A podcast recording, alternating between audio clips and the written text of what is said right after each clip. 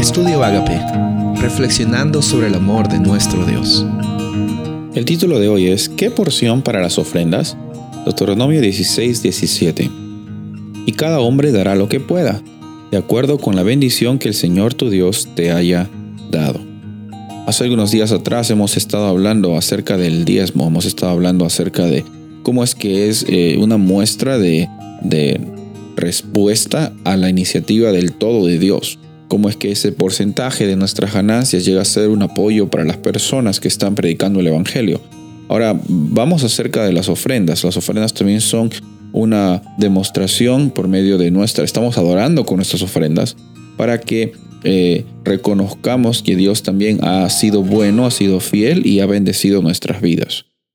Ahora la pregunta entonces es, ¿qué porción va de nuestro salario hacia las ofrendas? ¿Qué es lo que debemos dar? ¿Cuánto es lo que tenemos que dar?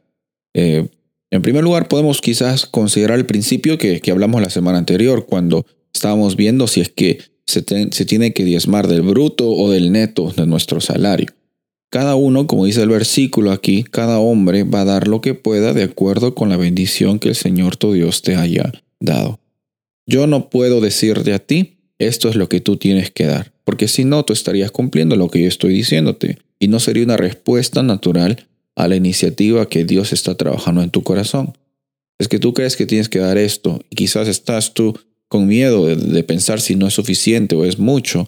Eh, Dios no está tratando de usar este, este, esta, esta forma de, adorarle como como una manipulación para que tengas que dar más o quizás para que eh, des menos porque quieres tú acumular más.